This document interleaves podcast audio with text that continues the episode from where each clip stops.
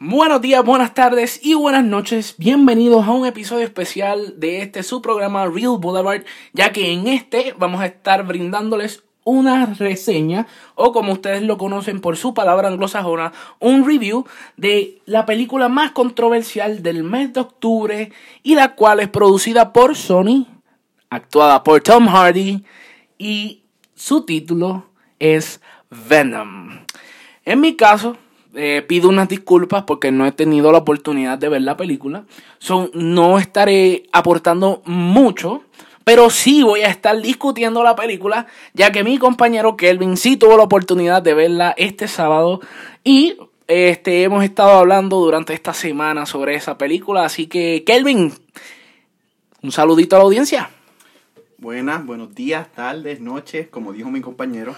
Espero que estén teniendo un buen día y que hayan disfrutado de ese último podcast que hicimos la semana pasada. El episodio 3. Como mi compañero dijo, vamos a estar dando una reseña sobre la película de Venom y aun cuando mi compañero no la vio, él va a estar comentando y va a estar haciéndome preguntas sobre la película, así que tenemos el contenido necesario. Sí, como tal, este, la dinámica de este review, mayormente voy a hacer yo haciéndole preguntas como fanático de Marvel. Y más por el hecho de que lo que queríamos, por lo menos en mi caso, y se lo había platicado antes de llegar acá a hacer el podcast, le había platicado que era mejor hacer una reseña eh, estilo de una persona que no haya conocido tanto el mundo de Marvel o el mundo de los cómics de Marvel. Y pues en este caso quería que pues él nos platicara de cómo encontró la película, si es cierto esos reviews y ese score que tiene en Rotten Tomatoes, que básicamente Rotten Tomatoes eh, declaró la película como un, este como Rotten, que eso es bastante impresionante y más que es una película que viene del mundo de los cómics y más que Sony necesita este impacto ya que pues este no sé si ustedes lo saben pero Sony también está enfrentando problemas económicos y pues estas películas son las que pues podían salvar a la empresa. Así que Kelvin cuéntame este la película tiene la oportunidad de salvar a Sony sabes hablando de eso eh cabe destacar que una de las cosas más importantes que ha sucedido cuando salió, que iba a salir esta película, salieron los primeros trailers, es que tenía mucho en contra desde mucho antes que saliera la película a los cines. Especialmente porque muchos fanáticos de eh, Marvel, incluso, querían que quieren que la película falle.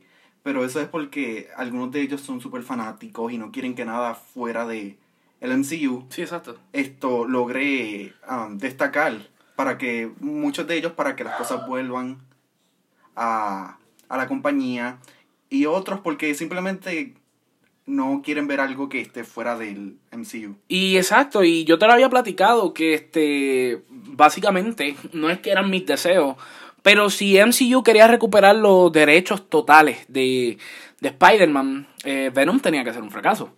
Y yo te lo había dicho. Yo te había dicho que pues este si por lo menos Venom y esta película que cuenta la historia de Miles Morales que es animada este Into the Spider-Verse este, fracasaban, los derechos iban a volver seguros al MCU full, o sea, a Marvel. Pero este, me parece curioso por el hecho de que he visto que es eh, un fenómeno en particular, que es que el público se está separando de la crítica oficial, que este, pues básicamente la crítica destrozó a Venom, pero según lo que me dijo mi compañero Kelvin, pues este Venom ahora tiene el récord de una de las películas más taquilleras del mes de octubre. Eh, antes el récord era de Gravity, película de Alfonso Cuarón y de y en la en donde actuaba Sandra Bullock y película que también le hizo merecedor al Oscar a Alfonso Cuarón. Este, y me parece curioso por el hecho de que o sea, ya las personas están empezando a, a separarse de la crítica y eso es bueno. Porque ya entonces las personas están, no, no están permitiendo que un crítico decida por ellos, sino que las personas están comenzando a pensar y en tomar decisiones por ellos, en arriesgarse. Y eso es bueno. Y pues este, me gustaría saber, Kelvin, este, ¿cómo encontraste la película? Pues, ¿sabes? Antes de, de caer en lleno de, en cada punto que quiero dar sobre la reseña, quisiera mencionar, hablar de números por un momento. Okay de que la película en su weekend doméstico hizo 80 millones. Y eso es súper bueno. Sí, eso es muy bueno. Y en mundial ha hecho 205 millones. Mundialmente ya superando el budget con el que hicieron la película. ¿De cuánto fue el budget? 100 millones. y esto es sin mencionar el box office de China, que China siempre añade un gran número, porque lo que China es una de las partes más importantes de una película. Si una película sale, tiene números bajos en Estados Unidos, hay veces que ni siquiera tiene que uno que preocuparse, porque cuando llega a China, China es el que decide básicamente si la película se salva o no. Sí, eso, eso es verdad. muchas películas esperan eso. Y ya desde con eso ya la película está bastante bien, ya es bastante seguro. Incluso una secuela. Sí, exacto. Este, de verdad, a mí me sorprendió bastante que hiciera, o sea, ya sobrepasó lo que invirtieron. Que eso es súper bueno, o sea, tiene, o sea, por lo menos lo, lo que estábamos, lo que yo estaba hablando también era que pues las críticas pues podían afectar el, la participación de Tom Hardy, pero ya tenemos un factor de que ya sobrepasó el budget que tenía la película. Y eso pues es muy bueno, porque este, o sea, tienes, estás enfrentando que la crítica te está destrozando, están destrozando los mismos trailers, pero es la misma gente que pues finalmente decidieron este abrir la puerta, o sea, desatarse de lo que es la crítica y este echar para adelante. Pero sí, Kelvin, este, háblanos más de la película, ¿qué piensas sobre ella? Pues yo sé que muchas veces nosotros vemos estos reviews y uno quiere escuchar la puntuación desde el principio, quiere saber si la película vale la pena o no. Y yo les diré que el número que yo le pondría a la película de 10 sería un 6, un 7. Y es por el hecho de que la película tiene mucho potencial. Tiene un potencial para, para que las secuelas aprendan de todo lo que aquí se equivocaron y lo que pudieron haber hecho. Y la película puede ser algo grandioso. Porque la película no es una basura. no, como muchas críticas han dicho, la han comparado con películas horribles como Gatúbela, Daredevil, eh, Daredevil también. Pero, eh, eh, o sea, especificando, pues, Catwoman de Halle Berry y Daredevil de, de Ben Affleck. Y esto y la película no, no es así de horrible, la película tiene sus cosas buenas. Sí, y así es como voy a empezar con la lista que he hecho de los pros y contras que tiene esta película. Empezando con el CGI. El CGI se ve súper bien. En ningún momento te saca de la inmersión de la película. Siempre te hace creer que esa criatura es real. Ok. Eh, entonces, pregunta que te hago. Este, Venom aparece full, o sea, el CGI es efectivo. Porque, o sea, como fanático de Marvel, eh, lo que estamos esperando de una película de Venom es que salga Venom full, no es que salga Eddie Brooke en toda la película y Venom salga, digamos, en una en, una fracción de la película, ¿me entiendes? Que, o sea, nosotros queremos ver más acción de Venom. O sea, Kelvin, sale, que, cuéntame. Sí, por esa parte Venom aparece por mayor parte de la película. El, cuando único él no aparece, básicamente por la primera media hora de la película solamente. Okay. So, ajá. so que no tenemos que preocuparnos, que, o sea, vamos a gozar, vamos a disfrutar del personaje de Venom. Sí, porque así mismo las mejores escenas son cuando está Venom en pantalla. Cuando no se encuentra en pantalla, la película se vuelve un poco flat, digamos. Pero pasando al próximo punto, este es un contra que, que tengo de la película, pero no tanto en realidad. Es la química de Tom Hardy con Michelle Williams. Al principio de la película se siente un poco raro la química entre ellos dos, no como que no funciona, pero al paso de la película, poco a poco, eh, se vuelve más uh, se vuelve más sólida esa química entre ellos dos. Ok, ok. So, o sea, ambos, o sea, ambos dan eh, una gran actuación porque tenemos actores de la calidad de Tom Hardy que ha sido nominado a los Oscars varias múltiples veces y Michelle Williams que también es una excelente actriz o sea como tal, en pareja, la química no es mala, eso es lo que tú me estás diciendo, pero individual. Eh, pregunta. Sí, individual, la, la actuación es buena, sobre todo la de él. Ok. Pero la de Michelle Williams se siente un poco más débil, en mi opinión. Pero no es, no es su culpa, es por el material que le dieron. Ok, ok. Sí, sí básicamente este, de lo que yo estaba leyendo, lo, lo, los escritores habían hecho varias creo que eran cuatro películas que habían, que habían sido malitas. Realmente ahora mismo no me acuerdo de las películas, pero cuando los tenga, este, voy a estar hablando, porque, o sea, es como que Sony pudo haber escogido a otros escritores, pero escogió a unos que habían hecho películas que básicamente fueron un fracaso dentro de la franquicia, que pues este, a lo mejor eso pudo haber sido un factor, no sé. Algo muy peculiar de eso es que para ser exacto, en la película, ellos dos no tienen química cuando están actuando como, como pareja. Ok.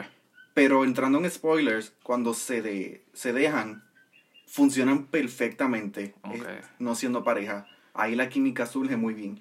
Especialmente desde el momento en que ellos piensan que él está enfermo por el parásito y luego ella obtiene el symbiote. Ok. La química ahí surge perfectamente. Ok.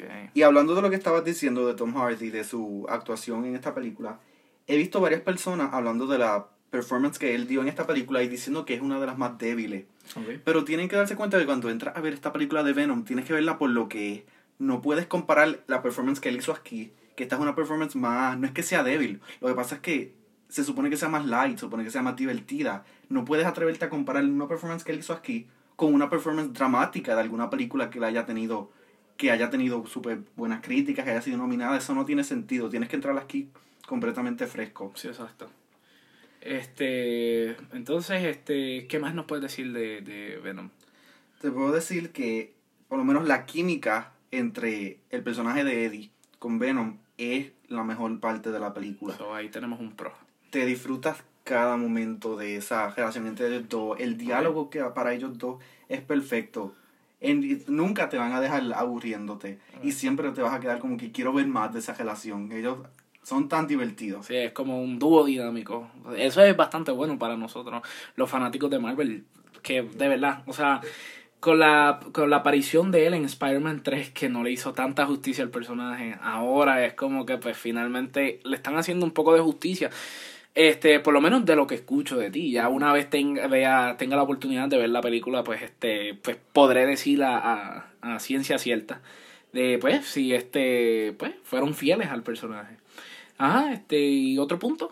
Ahora vamos a un contra, y es que cuando Venom no está en la película, la película se vuelve completamente aburrida. O sea, la primera hora de esta película para mí fue súper aburrida. Que yo estaba como que, ¿cuándo va a aparecer Venom?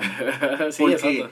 En realidad no me importaba nada más. O sea, se supone que pasando a otro punto, que el, se supone que el personaje de Eddie Brock es un reportero. Pero Tom Hardy no te lo hace creer. Sí, exacto. Y en realidad tampoco creo que sea culpa de él, es más sobre el material que le dieron. Pero tú no te crees ni por un instante que él es reportero. Y por eso es que se vuelve aburrida esa escena donde tú lo ves a él, se supone que siendo reportero. Sí, por eso es que pues conglomeras esos dos puntos de que pues este pues la primera media hora es un poquito aburrida porque pues si- Venom no está pues la película se vuelve más ok, so pues, este Venom tiene que estar en toda la no y, y mayormente lo que me da curiosidad es que pues obviamente es una película de Venom si no aparece Venom ahí pues tienes un punto mal pero este so, entonces la primera hora media hora este te pareció bastante aburrida solamente por ese factor Sí. Ok, ok. Ahora, pasando a otro punto, Venom en sí, el diseño, cómo actúa y eso es perfecto. Exacto. Yo entré a esta película sin conocer nada del personaje básicamente. Yo solamente lo había visto y me- siempre me había gustado el diseño del personaje. Pero yo pensaba que era tu típico villano. Pero cuando tú entras a esta película, no hay forma que tú salgas de esa sala sin decir me encanta ese personaje de Venom. Es súper interesante, súper entretenido. Esa parte les quedó muy bien. Sí, exacto. Y como dato curioso, ¿verdad? Para los que no... Esta es la primera vez que están escuchando el podcast y pues decidieron ver el, el review de Venom. Este, pues mi compañero Kelvin es súper fanático de DC. por- y, y lo estamos haciendo a este punto, como lo había dicho desde el principio, para que pues, digamos, otras personas que no conocen del personaje, pues también se animen y vayan a ver la película. O, o inclusive decidan si verla o no. Pero continuando con los otros puntos, Kelvin. Yo diría que otra cosa negativa de la película es el tercer acto.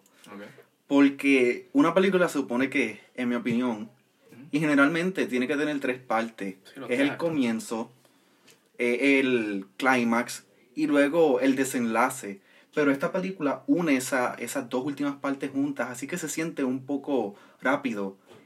Y, y te quedas pidiendo más, porque porque la película no es mala, como dije. Te, te resulta tan interesante la combinación de Venom con Eddie que quieres más. Y resulta en algo muy rápido.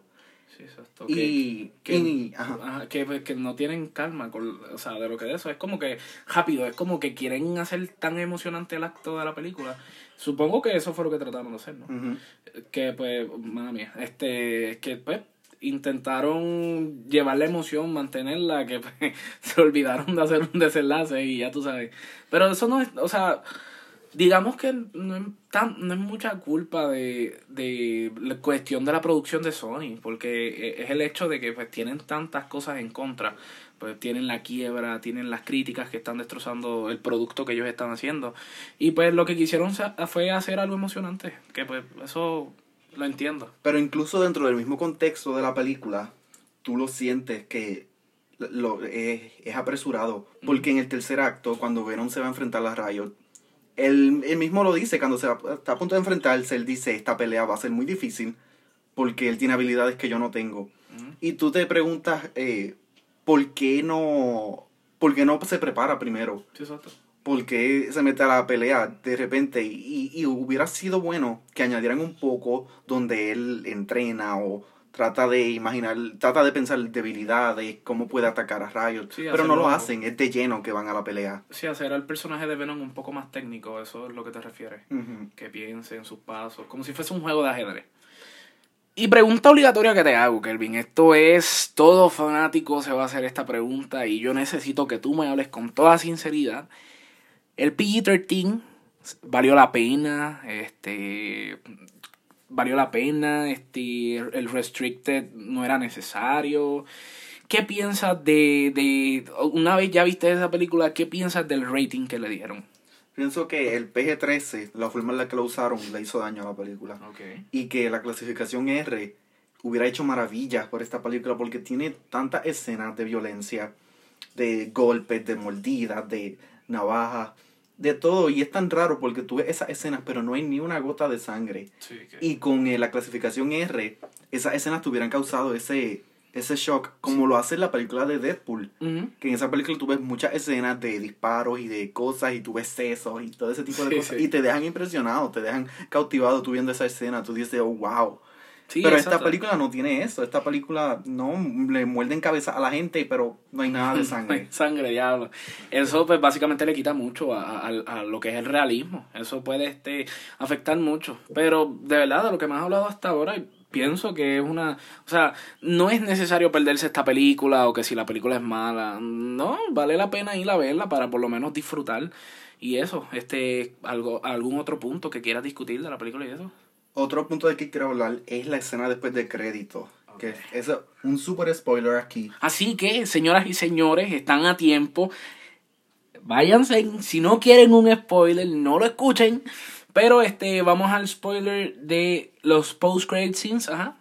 Que la escena después de crédito eh, nos muestra a Carnage. Okay. Que se supone que Eddie va a entrevistar a alguien a la prisión y eh, Carnage. Eh, que es interpretado por Woody Harrelson. Uh, Carnage. Eh, y te deja, te deja intrigado como para una secuela, pero si se atreven a hacer una secuela, que espero porque la película tiene mucho potencial, tiene que ser R. Porque ¿cómo vas a tener una película con Venom y Carnage y va a ser PG-13? Sí, exacto. Cuando incluso el nombre de él lo dice, Carnage. Necesitas tener esa sangre, necesitas tener ese baño de sangre en la película. Y eso es lo que todos los fanáticos estamos esperando. O sea, todo que sea una masacre, literal. O sea, no es por ser gory ni nada, pero realmente lo necesitamos. Pero sí, este, de verdad, me, una grata sorpresa. Por cierto, ¿verdad? Explicando, no he visto la película, pero no me molestan los spoilers, porque a lo mejor están escuchando esto y dicen, ah, pero que si es spoiler y Michael no ha visto la película, no se preocupen, no me molestan tanto los spoilers siempre y cuando sea una película que realmente tengo las ganas de verlo, o sea, parte del MCU. A lo mejor sea un fanboy un poquito y todos todo ustedes estén, ah, un fanboy y eso. Pero en realidad, pues es como que eh, eh, necesito tener este, este, o sea, digamos, como el MCU, el MCU siempre ha tenido una continuación, pues es como que esta cierta inseguridad de lo que vaya a pasar. O por lo menos en las películas dramáticas que no me gustan que me spoileen, pues también. Ah, y inclusive también Star Wars, no me pueden spoilear porque me enojo. Así que tranquilos, no se preocupen por mí. Estoy escuchando los spoilers, pero también es para generar interés porque pues, muchas de las críticas me bajaron un poquito el interés, pero like, tengo que verlas. Se, se los prometo que, que, las voy a ver. Así que Kelvin, este, otra cosita que nos quieras hablar de Venom. Antes de llegar al último punto que quiero dar, me gustaría dar dos comentarios de la película que es que hay una parte que no me gustó, que es cuando Venom está hablando de sus debilidades. No me gusta que no me tiene sentido para nada que el personaje esté aireando las debilidades de él. Exacto a cualquier persona, que él lo hace con Annie. No, no, esa parte no me gustó, no me tuvo mucho sentido. Y otra cosa, hablando, como hablando como un fanático de DC, es que el personaje me recordó a Kat Jedi. es el, el escarabajo que está unido a la espina dorsal de Jaime, a quien conocemos como Blue Beetle. Me pareció mucho ese personaje porque son dos parásitos, básicamente. Ah, ahora te tienes que disculpar con Venom. son dos parásitos que tienen, que tienen mente propia y que cuando salen de control el huésped básicamente no tiene no puede decir sí o no. exacto. Eh, y llegando al último punto, que es algo que yo pienso que es una gran idea para una continuación, es que si no van a usar a Peter Parker, en Sony sí va a ser, todavía va a estar en el MCU porque son tres películas que tiene. Sí, no, por lo menos creo que eran cuatro, dos de Spider-Man Homecoming, Civil War y, y, también Avengers Infinity War. Creo que también era otra más que era la segunda parte de, o sea, Avengers 4, pero no estoy, no estoy muy seguro ahora. Pues algo que me gustaría que hicieran para una secuela o para una tercera película o lo que sea, si lo convierten en alguna franquicia o algo así de película, es Miles Morales en estas películas. Sería súper interesante que usen a ese otro eh, Spider-Man que se merece algo de amor en la pantalla grande. Tenemos la película de Into the Spider-Verse que sale en un par de meses, pero verlo en live action sería cool en una película enfrentándose a Venom e incluso enfrentándose a Carnage. sería algo súper interesante verlo ahí con ese rating R. Pero lo malo es que yo creo que si usan a Miles para una película, a ellos les gustaría irse por el PG sí, también. ¿no? Y, que, y que Miles es un personaje que últimamente está causando mucho interés, ya que pues los tenemos en los juegos, en los cómics. Ahora mismo Sony está produciendo la de Into the Spider-Verse, que pues, o sea, Miles Morales es un, un producto, un personaje que, que, que da que da mucho dinero y más por el hecho de que pues, él es de descendencia latina y, o sea, puertorriqueña específicamente, orgullo boricua. Pero sí, este, o sea, sé que se irían por el lado PG. Pero sería muy interesante ver, incluso llevándolo más allá, solamente imagínate una película Venom, Carnage, Miles Morales, Deadpool. ah, eso es salsa. Sería muy interesante. Pero hablando de lo de Miles, sería muy cool que hicieran eso, ya que básicamente no pueden usar a, a Peter. Sí, exacto. Que usen a Miles sería muy cool. Sí, exacto, exacto. Pero terminando este review, dando una conclusión, yo diría que esta película no, no es mala.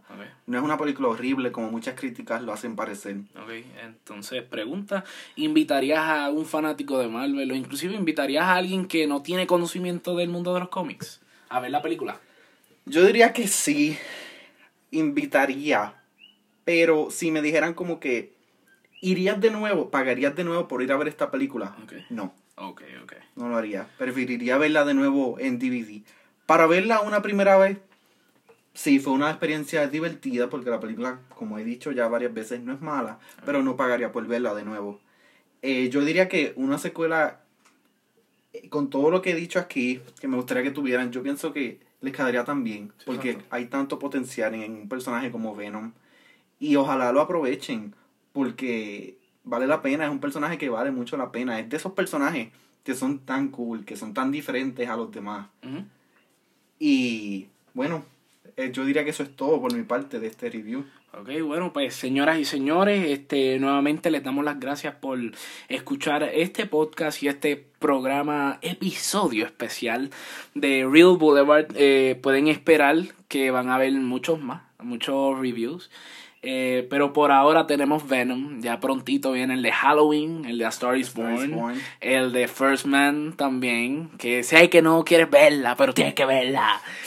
Y este. Y también esta otra, este no sé, hay, hay varias películas este mes. Octubre va a estar calientito en películas. Pero señoras y señores, nuevamente les damos las gracias por escuchar este su podcast Real Boulevard. Eh, antes de despedirnos, eh, queríamos invitarlos a que nos comenten qué piensan sobre Venom, si, si la fueron a ver, cuál fue su parte favorita, que nos compartan cuál es su opinión sobre la película y, y esas cosas. Y si pues ustedes nos quieren seguir en las redes sociales, este, estamos en Twitter como Boulevard Real. Eh, la B y la R mayúscula. Pueden encontrar y seguir a mi compañero Kelvin como Nivlek 1, Kelvin Antreve. Y a mí, si quieren seguirme, claro está, no los voy a obligar. me pueden encontrar como just underscore Mike underscore 29 y el underscore significa... Rayita abajo que pues no soy tan gringo que digamos. Pero sí, muchachos, este también nos pueden encontrar vía SoundCloud como Real Boulevard en, ah, en podcast de Apple como Real Boulevard y nos pueden encontrar en YouTube también como Real Boulevard, pues estamos brindándoles muchas alternativas para que pues nos puedan escuchar y eso. Pero nada, señores, gracias por escucharnos y hasta el próximo episodio.